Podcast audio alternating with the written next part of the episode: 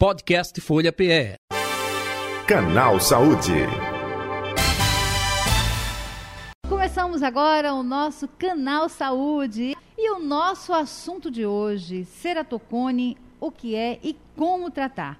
A doença provoca a visão distorcida e embaçada, podendo progredir para a perda visual intensa, o que se assemelha à cegueira. O ceratocone atinge 150 mil pessoas por ano no Brasil e é a principal causa de transplante de córnea, conforme aponta o Ministério da Saúde.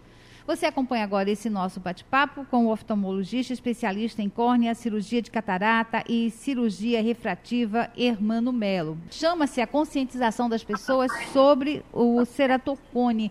O que é isso, é, doutor Hermano?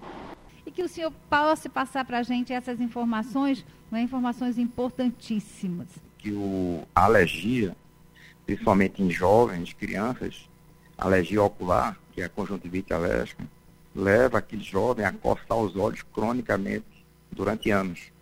E isso enfraquece a córnea, torna ela pontiaguda naquelas pessoas que têm suscetibilidade. E quando a gente consegue detectar isso inicialmente, a gente, a gente tem meios para parar o processo, evitar que aquilo se agrave e chega num ponto que a visão fique muito prejudicada e comprometa o futuro profissional, estudantil daquele jovem.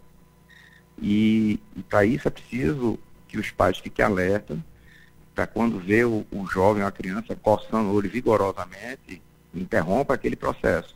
Leve no médico oftalmologista para fazer o diagnóstico e evitar esse trauma crônico. Né? Então a gente hoje tem conseguido passar essa informação e evitar a pior em muitos casos. É, é, doutor Hermano, é, essa, o, essa doença ela é reversível? Ela tem cura? É, o ceratocone depende do estágio que a gente pega.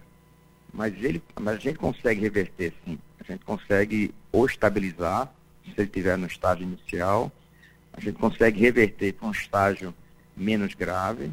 E naqueles casos que já são muito graves, que é a minoria, graças a Deus, você com transplante de córnea também consegue restabelecer a visão. Então não é uma patologia que vai causar uma cegueira total. Ele causa uma baixa de visão importante, mas que pode ser melhorado com a tecnologia que a oftalmologia tem hoje. Claro, quanto mais cedo a gente intervém, melhor o resultado. Então isso é importantíssimo, porque antigamente a gente não tinha esses recursos. Há 20 anos atrás, a gente não tinha muito o que fazer. Era só aguardar. Mas hoje a gente aprendeu a lidar com a doença e aprendeu a orientar os pais, o próprio indivíduo, o próprio jovem. Eu falo muito jovem porque é a idade que, que ela aparece mais, que é mais suscetível na segunda e terceira década de vida. Os pacientes mais velhos geralmente já não sofrem mais disso, porque a córnea já está mais estável, já está mais rígida. Então o principal é aí dos 10 aos 25 anos. É, e aí, quais são, o senhor falou em, em, transplante de córnea, mas quais são as outras opções de tratamento? É, no estágio inicial, a gente tem um procedimento chamado crosslinking, que é um procedimento pouco invasivo, usando vitamina B2 e raios ultravioleta num, num, num processo químico que, que, aplicado na córnea, fortalece a córnea e evita que aquela córnea provida para um estágio mais avançado. Tem casos que já está um pouco mais avançado e a gente, através de um procedimento cirúrgico também simples, chamado implante de anel de Ferrara, Ferrara foi o brasileiro que inventou isso, a gente diminui o, o e consegue melhorar a visão. Então, esses dois procedimentos fizeram com que o índice de transplante diminuísse muito. Então, quando a gente pega um, um ceratocone no estágio não muito avançado, a gente, através desses dois procedimentos, consegue equilibrar ou associando os dois juntos também, a gente consegue evitar com que o paciente com um óculos normal, com uma lente de contato simples, consiga ter uma vida normal. Por isso, os, a importância de se chamar atenção para o problema.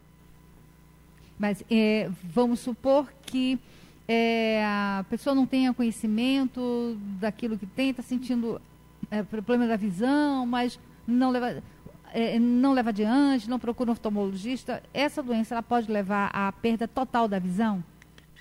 A perda total não, porque você sempre vai ver alguma coisa, mas fica uma visão muito baixa, que a gente chama de visão subnormal, que é um, um, uma visão que não permite pelo menos em um dos olhos, que você, que você consiga fazer suas atividades profissionais e, e sociais normais.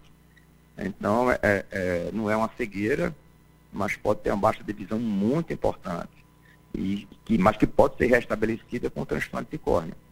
Né? É uma baixa visão reversível. E, e, a técnica de transplante também melhorou muito. Então, os resultados do transplante também são bons. Né? Não, não, é, não preciso se apavorar com isso. O transplante de córnea é um transplante que tem menos índice de complicações, menor rejeição. É uma cirurgia bem mais simples do que um transplante de fígado, de coração, alguma coisa assim. Então, há solução para quase todos os casos, ou para todos os casos, há alguma alternativa terapêutica que pode restabelecer a visão daquele olho. Então, é, doutor Hermano, vamos lá. Eu gostaria que o senhor reforçasse para os nossos ouvintes é, em relação qual, qual os cuidados nós devemos ter em relação à criança ou adolescente. O que é que a gente deve observar é, e já servir aí como um estado de alerta e encaminhar logo a um oftalmologista? É, o, o, o, sinal de alergia, né? Aquele olho vermelho, aquele olho que lacrimeja, que coça, que tem fotofobia, sensibilidade à luz, é, a criança ou jovem começa a dizer que não está vendo muito bem de longe, pelo menos um dos olhos, porque às vezes um olho vê bem e o outro não. Porque o ceratocone ele é muito assimétrico. Às vezes pega mais um olho do que o outro, porque geralmente a pessoa coça mais um olho do que o outro. Então essa dificuldade de, de enxergar a distância e as crianças alérgicas merecem uma atenção bem maior. É, Existem alguns casos curiosos de, de pessoas que, por exemplo, dormem de um lado só com o travesseiro empurrando um dos olhos a noite toda. Existem alguns casos descritos na literatura de pessoas que desenvolveram ceratocone em um olho só por conta desse trauma do travesseiro. Então, não necessariamente ele precisa ser alérgico. Tem pessoas que têm mania de coçar os olhos. Por qualquer motivo, bota a mão no olho.